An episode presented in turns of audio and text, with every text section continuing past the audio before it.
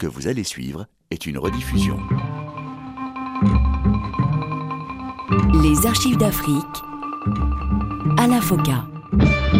Bonjour à tous et bienvenue dans ce magazine consacré à l'histoire contemporaine de l'Afrique à travers ses grands hommes. Nul n'a le droit d'effacer une page de l'histoire d'un peuple, car un peuple sans histoire est un monde sans âme. Nicosia a demandé à intervenir sur trois questions. La réunification immédiate du Cameroun, la constitution d'un conseil de gouvernement et d'une assemblée avec des pouvoirs législatifs. Et enfin, la fixation d'un délai pour le droit de l'indépendance au peuple camerounais. En six ans, son objectif n'a pas changé. Et même si certains de ses compatriotes essaient en cette seconde moitié de la décennie 1950 de se l'approprier, d'en devenir les chantres, il reste le principal leader nationaliste au Cameroun. Celui pour qui la réunification des deux parties de son pays et l'indépendance sont les préalables à toute négociation. C'est d'ailleurs pourquoi l'administration coloniale a décidé de le réduire au silence, d'abord en interdisant tout simplement son mouvement, l'Union des populations du Cameroun, l'UPC, puis en le contraignant à la clandestinité. Pendant que ses autres camarades, président et vice-président du parti, ont choisi l'exil, lui a préféré se réfugier dans le maquis, dans la forêt de Boumniebel, sa région natale, où il est désormais pourchassé par l'armée, avec à sa tête un certain colonel Lamberton. La traque contre Ruben Oumniobé, décidée par le haut-commissaire Pierre Mesmer, est lancée. Oumniobé faisait rien la terreur. Et à partir de ce moment-là, j'ai décidé de lui faire la guerre et de l'éliminer. À partir de ce moment-là Oui, il refusait l'autonomie interne. Il refusait la démocratie. Donc, il se mettait hors la loi. Il était hors la loi. Et le savait. Nous avions tous, surtout ceux qui avaient été en Indochine, réfléchi au dispositif. Et nous en savions beaucoup. On rassemble les petits villages en gros villages que l'on peut contrôler. Et deuxièmement, on fait circuler de petites patrouilles pour courir après les petits groupes Suite et fin aujourd'hui de notre série d'archives d'Afrique consacrée à Ruben Oumniobé. Le marché de Bamenjinda est un de ces nombreux centres du Cameroun où, traditionnellement, à jour fixe, le pittoresque coloré de l'Afrique équatoriale s'étale bruyamment.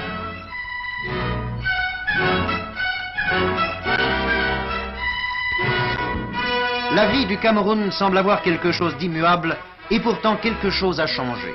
Sans heurts, sans bruit, l'octroi d'un statut d'autonomie permet aujourd'hui aux Camerounais de gérer eux-mêmes leurs affaires. Les affaires des Camerounais, jusqu'à présent, c'était la culture et le commerce des bananes. 75 000 tonnes en sont exportées annuellement dans le monde.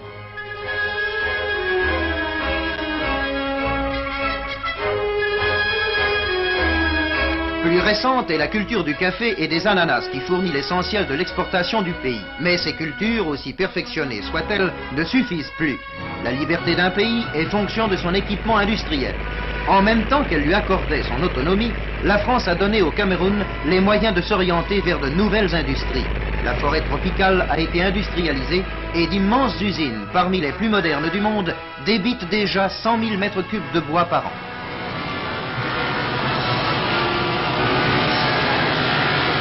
À l'équipement industriel correspond un équipement énergétique. Le barrage d'Edea sur le fleuve Sanaga produit déjà les trois quarts de l'électricité du Cameroun. Ces images sont l'illustration d'un dossier que la France, s'il était nécessaire, pourrait plaider bien haut devant les instances internationales. Elles constituent la réplique la plus formelle au dénigrement systématique de certaines puissances dont le niveau de vie atteint à peine le stade élémentaire. Si les médias français présentent surtout l'œuvre, l'immense travail, les chantiers de la France au Cameroun, s'ils mettent en avant l'autonomie interne obtenue, ils oublient tout de même de mentionner que le gouvernement local et le Parlement élu restent encore sous la coupe, aux ordres de Paris, avec un haut commissaire qui supervise leur action. Ils omettent dans le même temps la terrible répression qui s'abat sur les nationalistes qui, depuis plus de huit ans, réclament tout simplement l'indépendance. La majorité d'entre eux a finalement choisi l'exil depuis l'interdiction de l'UPC. Après un court passage dans la zone anglophone du Cameroun, où ils n'étaient pas les bienvenus, ils ont quitté le territoire et rejoint d'autres nations acquises à la cause nationaliste. Ils sont contraints de porter leurs revendications devant d'autres dirigeants du tiers-monde comme Gamal Abdel Nasser, le raïs égyptien. La veuve de Félix Moumier raconte. Les dirigeants de l'UPC, ils ont écrit à Gamal Abdel Nasser. Nasser a accepté de nous donner l'asile politique. Nasser a reçu Moumier plusieurs fois, en tête à tête. Moumier devait lui raconter qu'est-ce qui s'est passé, pourquoi nous sommes là, pourquoi nous avons quitté notre pays, Cameroun francophone, pourquoi les anglophones ne voulaient pas aussi de nous. Moumier a tout raconté à Nasser. Au Cameroun, pendant ce temps, le gouvernement sorti des élections de 1956, savamment organisé par l'autorité de tutelle, ne reflète pas vraiment l'opinion nationale. Pas un seul militant de l'UPC dans cette assemblée que l'on présente au monde entier comme la preuve que les Camerounais ont pris leurs affaires en main. Au moins sur le plan interne. Le plus grand mouvement sur le territoire a donc été exclu du jeu politique. Docteur Eugène Wonyou, auteur camerounais. Il est sorti une, une assemblée, euh, si je peux employer le mot croupion, c'est un mot de l'histoire. Parce que la constitution même de ces 70 députés, quand on reprend la liste maintenant, on verra que ce n'étaient pas des gens qui étaient préparés pour l'indépendance. Il fallait leur dicter tout et ils ont accepté la dictée. Et c'est ainsi qu'ils sont partis de 56 jusqu'en 60. Tout ce qui était prévu par le gouvernement français a été normalement fait, puisqu'en 57, après les élections, le 10 mai, on a formé un, un tout premier gouvernement camerounais et on a nommé le territoire du Cameroun État sous tutelle de la France, État sous tutelle du Cameroun. Bida a été nommé Premier ministre et Aïdjo, son vice-premier ministre chargé de l'Intérieur, et d'autres grands, grands leaders qui s'étaient révélés vers la fin pour l'amitié franco-camerounaise. Ruben Oumniobé, lui, bien qu'isolé, quelque peu dépassé par son aile gauche qui a créé une branche militaire de l'UPC, le CNO, qui frappe désormais tous les traites et collabore dans la région Bassa, a choisi de rester sur place pour continuer son combat. Philippe Kemguin, auteur camerounais. Les chansons qui mentionnent Oumniobé, donc en lui donnant le nom affectueux de Mporol, donc en Bassa, celui qui parle pour ces chansons ne parlent jamais de Mporol Babassa, Mporol Bibassa. Donc, celui qui parle pour les Bassa, c'est Mporol long. Donc, celui qui parle pour le pays tout entier. Donc, même dans l'énoncé Bassa, il y a l'idée que l'UPC est un mouvement national et que les revendications de ce parti valent pour tout le Cameroun. Même si Ruben Oumniobé n'approuve pas les violences, les enlèvements et certains actes de vengeance que perpétuent quelques militants du CNO, il a dans le même temps refusé de régner son parti et d'accepter l'offre de ralliement que lui proposait Pierre Mesmer, ce qui lui vaut aujourd'hui d'être condamné à mort sans jugement par le haut commissaire. Désormais dans la forêt Bassa, plus de 1500 soldats en armes conduits par le brutal colonel Lamberton patrouillent brûle les villages, regroupe les populations dans les camps, torture les collaborateurs, les proches et les familles des nationalistes, ou du moins des maquisards, abattent sans sommation ceux qui circulent la nuit. On a déclaré la région zone à pacifier, la ZOPAC. Daniel Oumniobé. C'est quelque chose qui a laissé des souvenirs très, très, très, très durs. Si bien qu'aujourd'hui, les gens, ils en parlent, mais euh, avec des larmes aussi.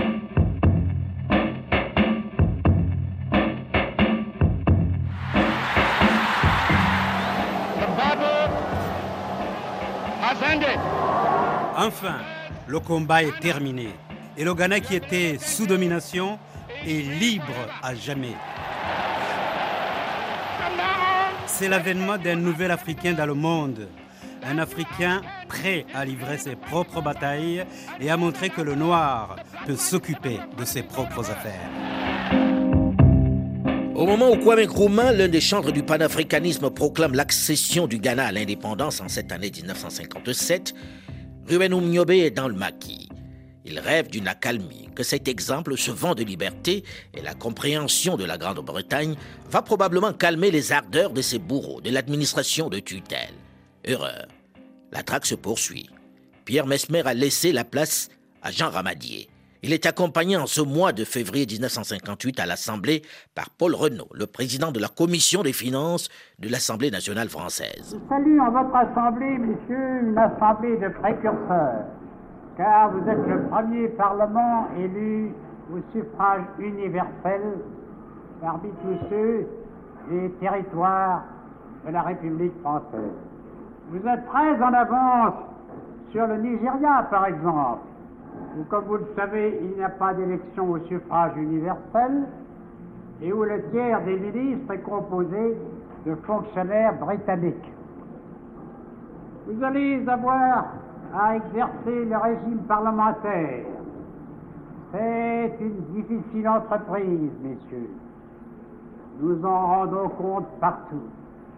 Je me rends compte que les circonstances la rendront plus difficile.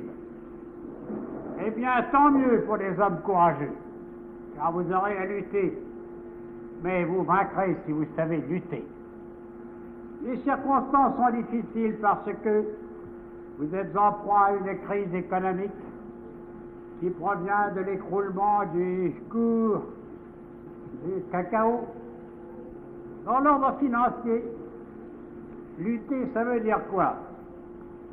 Ça veut dire distinguer entre deux notions absolument différentes, ce qui est désirable et ce qui est possible. À Paris, les gouvernements défilent, se suivent et se ressemblent en ce début 1958. Seule la politique africaine de la France semble conserver une certaine continuité. Mais Jean Ramadier qui débarque, même s'il n'a reçu aucune instruction claire de la part du ministre de la France d'Outre-mer sur ce qu'il doit faire, a ses idées bien à lui sur le Cameroun.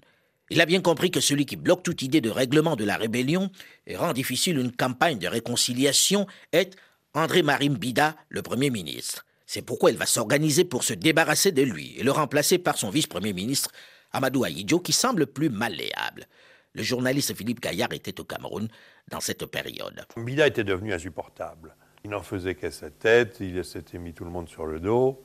Mesmer, qui était gouverneur, avait pensé qu'il faudrait le remplacer, mais il n'osait pas trop. Monsieur Pierre Mesmer, vous qui étiez au Cameroun à cette période en tant que haut commissaire, qu'est-ce qui fait qu'André Marimbida ait été lâché par Paris? Que lui reprochait-on au point de le faire destituer?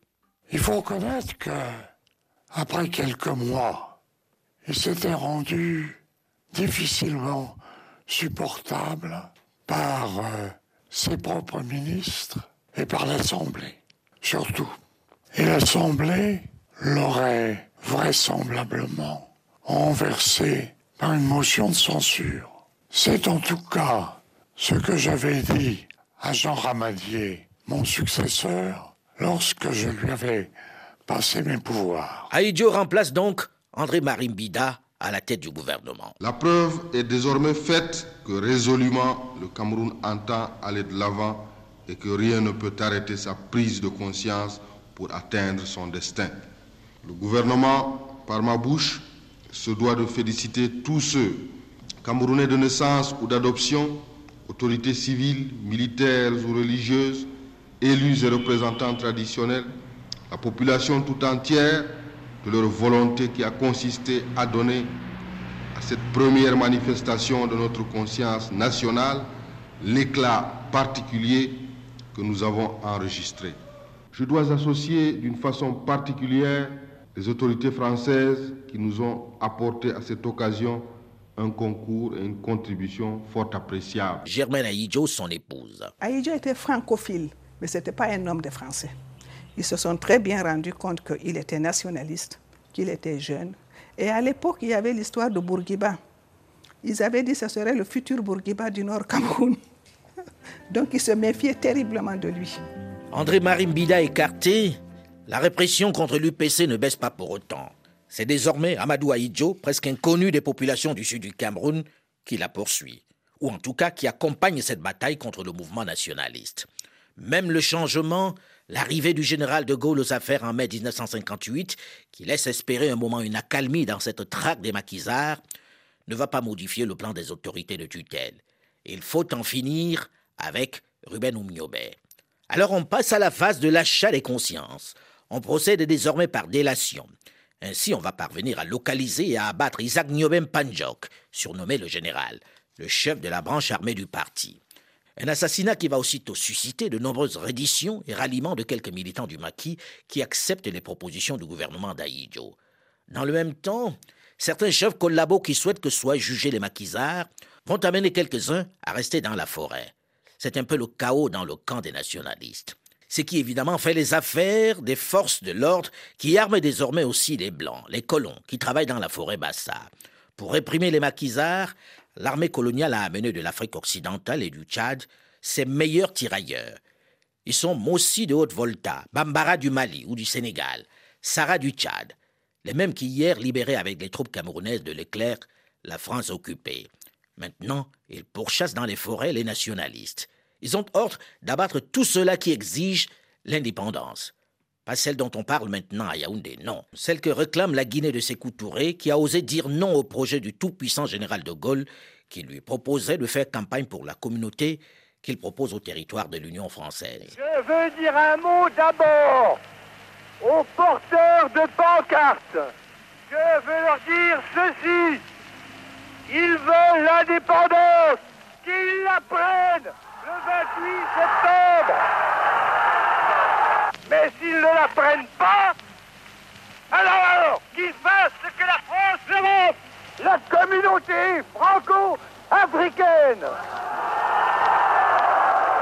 Nous avons quant à nous un premier et indispensable besoin, celui de notre dignité.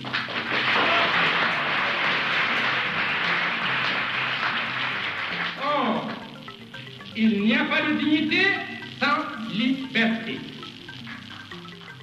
Nous préférons la pauvreté dans la liberté à la richesse dans l'esclavage. Ce choix, cette option qui aboutit à l'indépendance de la Guinée, Ruben Oumniobé ne peut la savourer dans la forêt de Boumniobel, il est désormais traqué chaque jour.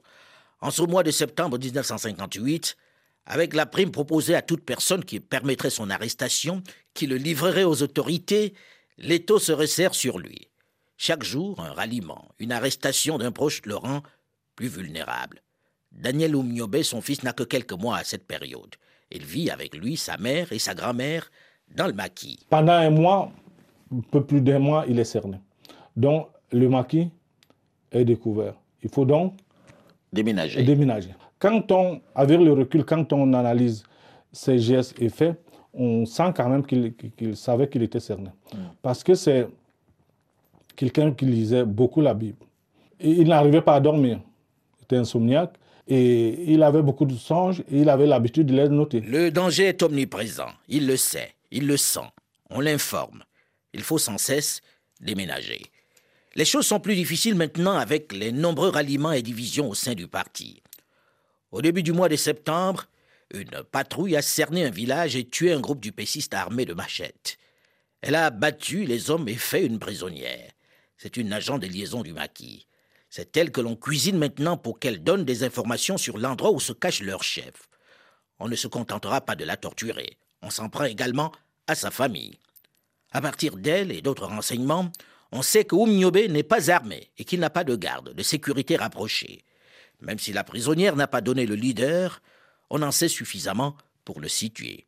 Il faut dire que s'est déplacé chaque jour dans l'épaisse forêt avec sa petite famille composée de Daniel, son fils, sa femme, Maringo Njok, sa belle-mère Ruth, auquel il faut ajouter ses deux collaborateurs, Pierre Yembak et Théodore Maïmati, sans oublier le cuisinier, ce n'est pas facile. Mais alors, pas du tout. Si en plus il faut ajouter à ces difficultés la délation et les troupes qui sont en alerte et qui ont très envie d'en finir avec cette opération au milieu des moustiques et des bestioles en tout genre, l'opération devient tout simplement mission impossible. Comment le leader de l'UPC, qui suscite toujours crainte et curiosité, va-t-il se sortir de ce mauvais pas? Comment va-t-il échapper à cette toile qui se tisse autour de lui dans cette forêt où l'ordre a clairement été donné de l'abattre à vue?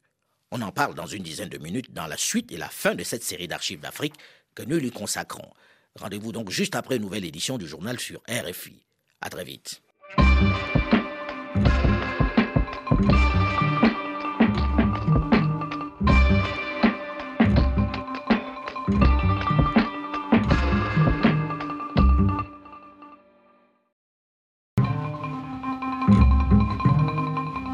Les archives d'Afrique à la FOCA. Bonjour et bienvenue si vous nous rejoignez seulement maintenant dans la seconde partie de ce magazine consacré à l'histoire contemporaine de l'Afrique à travers ses grands hommes. Nul n'a le droit d'effacer une page de l'histoire d'un peuple, car un peuple sans histoire est un monde sans âme. Nicosia a demandé à intervenir sur trois questions.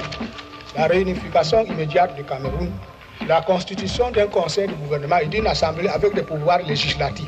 Et enfin, la fixation d'un délai pour le droit de l'indépendance au peuple camerounais. Alors que dans la capitale Yaoundé, on envisage désormais ces étapes dans l'évolution du Cameroun, la réunification et l'indépendance, lui qui a été l'un des premiers à l'envisager pour son pays, est désormais contraint à la clandestinité et pourchassé dans la forêt Bassa par l'autorité de tutelle. Pour n'avoir pas accepté de rentrer dans les rangs, de se contenter de l'autonomie interne, et pour le punir, ordre a été donné de l'abattre. Une armée de 1500 hommes a été lâchée dans la région de Boumiébel, avec à leur tête un certain colonel Lamberton, totalement décidé à en finir avec lui. Suite et fin de notre série d'archives d'Afrique spéciale Oumniobé. Le maquis de Oumniobé avait été localisé bien longtemps à l'avance. Abel Yinga, historien et auteur. Bien longtemps à l'avance et on le suivait. L'ordre qu'avaient les militaires était de suivre, de ne pas perdre de vue le maquis de Oum, mais de ne pas tuer Oumniobé. Jusqu'au jour où le pouvoir politique a donné l'ordre de tirer sur ce maquis. Cette fois-ci, l'ordre a clairement été donné d'arrêter Oumniobé ou de l'abattre à vue et les 1500 hommes sous le commandement du brutal colonel Lamberton, qui patrouille dans la forêt Bassa en ce mois de septembre 1958, sont décidés à en finir avec ce mystérieux Oumniobé qui jusque-là bénéficiait du soutien, de la protection des siens.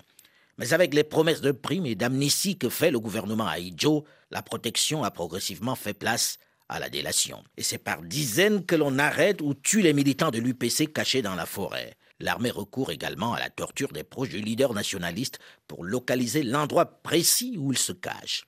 Oumniobé est seul dans cette épaisse forêt. Pire, il est avec sa petite famille, c'est-à-dire Daniel son fils de 16 mois, sa femme et sa belle-mère. Pas facile pour avancer.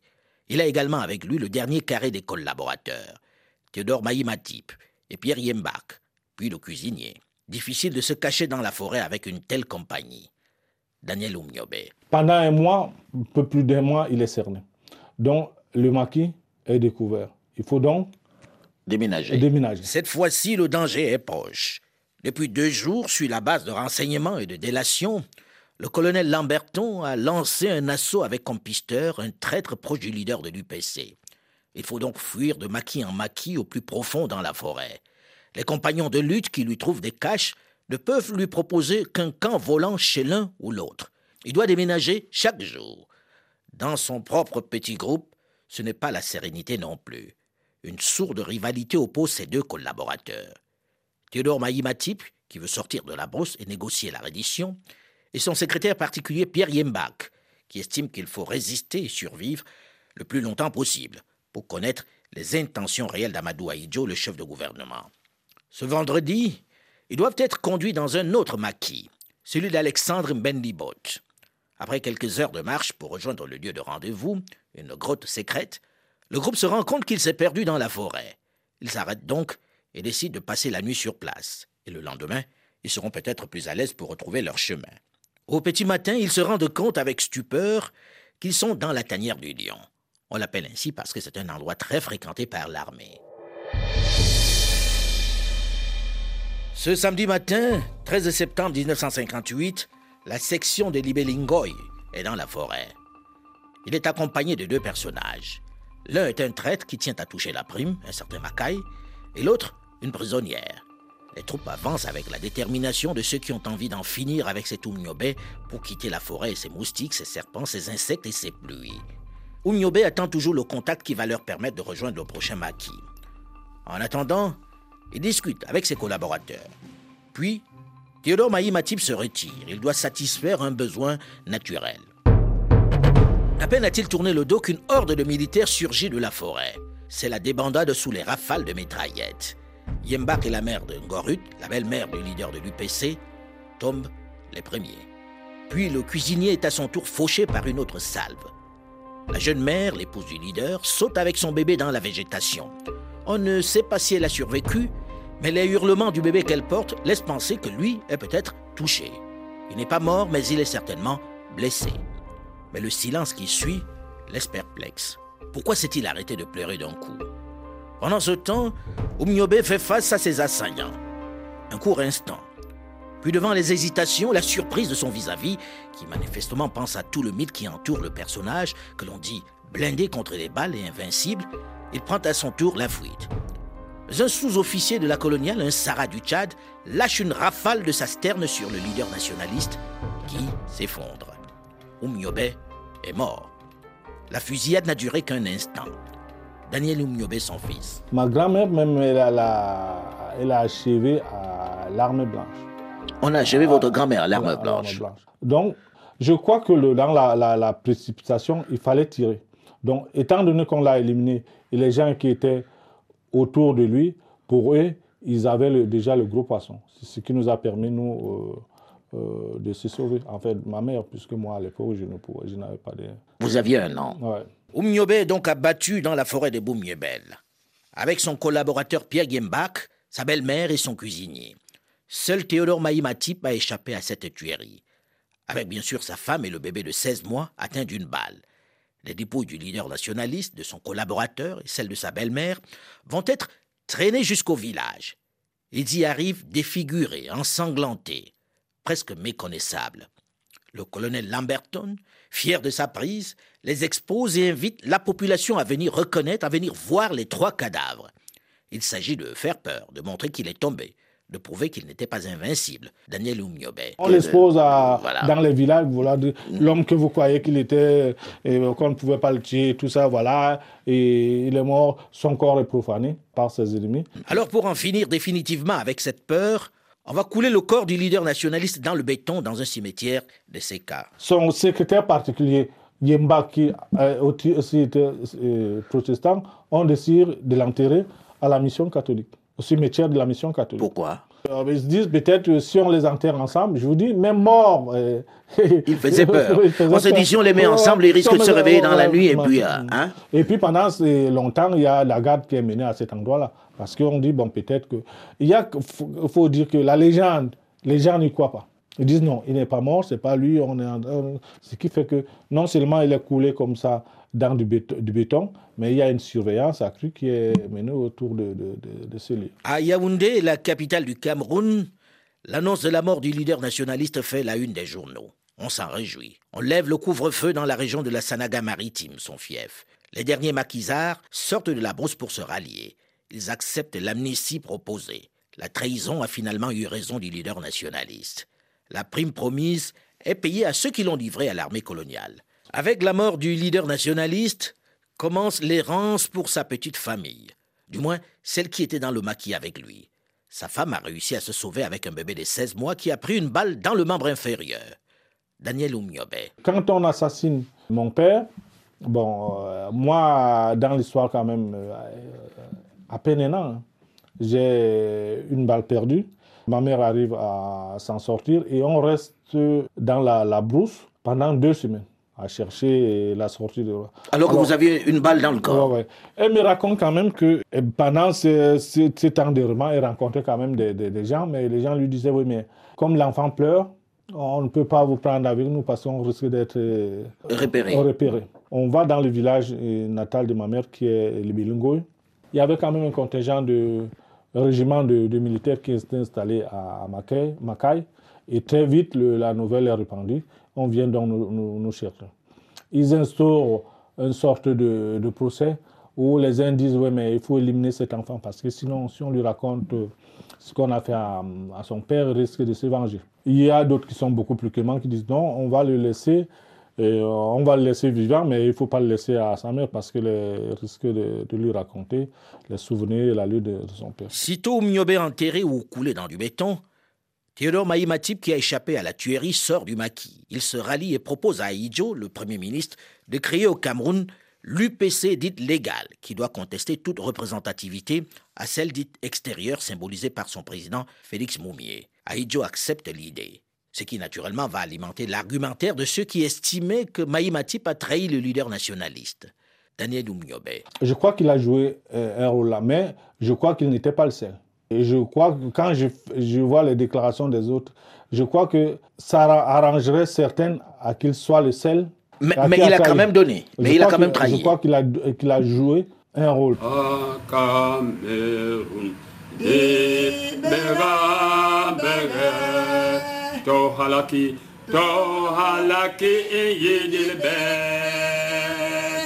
Digasu yonje letedi pamnayo nyoso ruben umnyobe tohalaki Avec la mort d'Oumniobé, l'hypothèque est levée. Paris envisage désormais l'indépendance du Cameroun. Amadou Ahidjo prend le chemin de l'ONU pour demander l'abrogation de l'accord du tutelle qui va permettre de proclamer l'indépendance le 1er janvier 1960.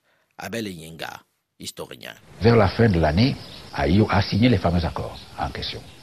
Les accords entre la France et l'État sous tutelle du Cameroun. Il a signé ces accords qui embrassent pratiquement tous les domaines de la vie nationale. L'économie, les finances, l'enseignement, la culture, le, pratiquement tout. Dans lesquels c'était une sorte de reconduction du système colonial, mais sous forme de contrat. Jean Foyer, le ministre français de la coopération signataire de ces accords. Ces accords sur les premières matières stratégiques les obligeaient tout simplement à nous proposer, à nous en premier lieu, de nous accorder des concessions, mais en les obligeant d'ailleurs pas à le faire. Abel Eyenga. Autrement dit, notre sous-sol appartient à la France, en fait. Et nous ne pouvons en disposer que si la France, elle dit telle chose ne m'intéresse pas, telle chose ne m'intéresse pas, telle chose. À ce moment-là, nous pouvons ou l'exploiter nous-mêmes ou faire appel à des pays amis pour le faire. Ces accords comprennent également un volet militaire. Si le gouvernement camerounais est menacé, le chef d'État camerounais peut demander l'aide militaire de la France. Mais si le chef d'État camerounais n'est plus en position de pouvoir demander cette assistance, soit par téléphone, soit par télégramme, je ne sais pas comment, l'ambassadeur de France au Cameroun, lui, peut le faire à la place des autorités camerounaises. Avec la mort de Ruben Oumniobé, la lutte contre les nationalistes camerounais va changer de région. Comme le dit le colonel Lamberton, le Cameroun avance vers l'indépendance avec un caillou dans la chaussure. Le caillou, c'est le Bamileke. Et c'est vers cette région de l'ouest du pays que va se tourner la violente et brutale armée de l'officier français, avec des moyens inuits.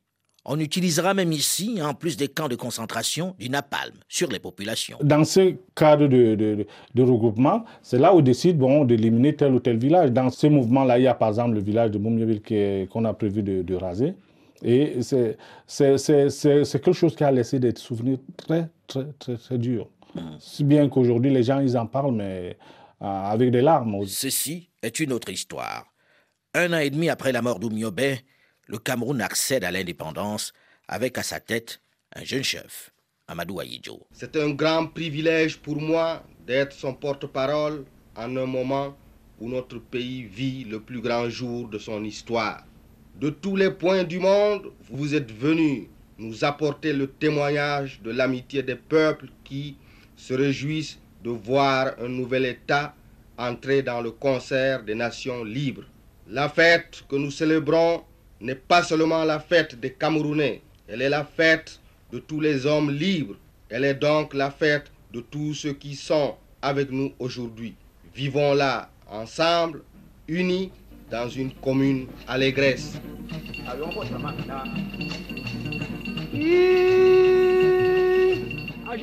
Le Cameroun est indépendant et un an et demi plus tard, c'est l'unification des deux Camerouns. Le rêve d'Oumniobé est réalisé.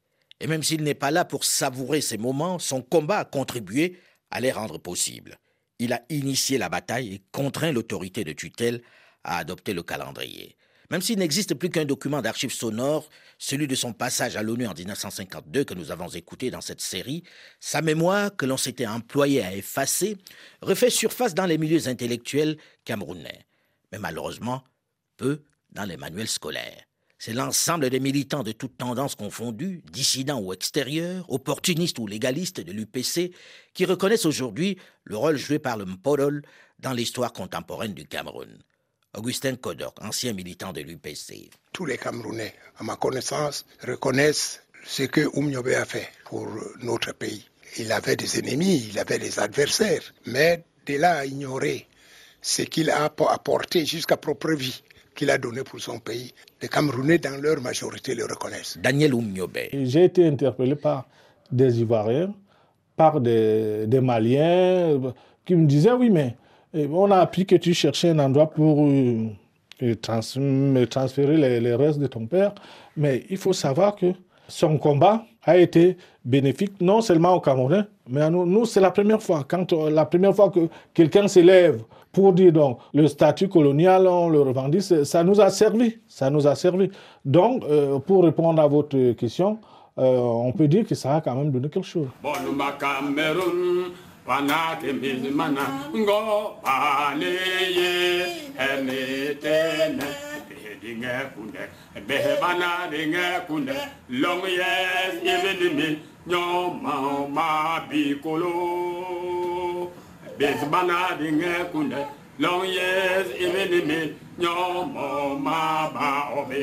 C'est sur cette chanson consacrée au leader nationaliste, Mpodol, que se termine notre série d'archives d'Afrique spéciale Oumniobe. Et n'oubliez pas que vous avez également la possibilité de réécouter l'émission sur le site de RFI et de continuer de réagir comme vous le faites sur notre page Facebook Archives d'Afrique. Delphine Michaud, Olivier Raoul et Alain Foucault, nous vous donnons rendez-vous pour une autre série d'archives d'Afrique la semaine prochaine, même heure, même fréquence. Dans un instant, une nouvelle édition du journal sur Radio France Internationale. À très vite.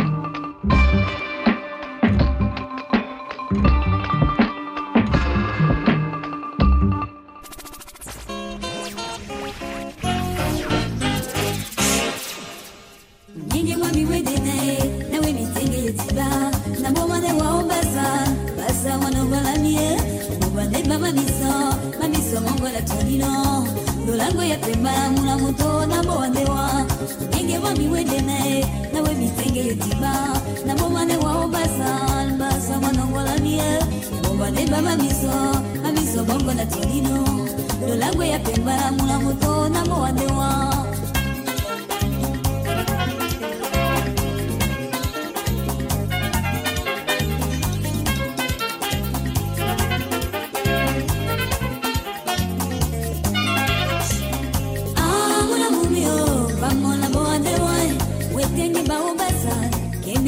Mama, I'm